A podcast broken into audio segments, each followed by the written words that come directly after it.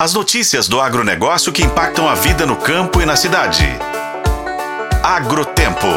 Oferecimento Sistema Faeng.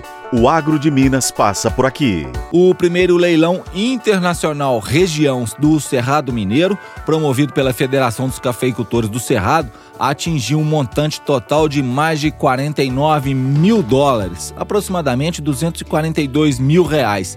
Destaque para a saca de café mais valorizada, arrematada por 13 mil dólares, cerca de 66 mil reais, que conquistou o primeiro lugar na categoria fermentação induzida, produzida por David Oliveira na Fazenda Esperança.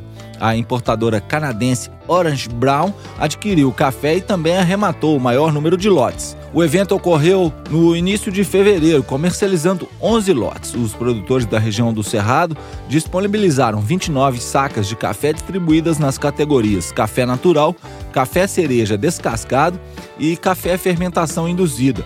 De acordo com Juliano Tarabal, diretor executivo da Federação dos Cafeicultores do Cerrado, o resultado excepcional obtido com o leilão reforça a qualidade e o prestígio dos produtos oferecidos pelos produtores associados à região do Cerrado Mineiro.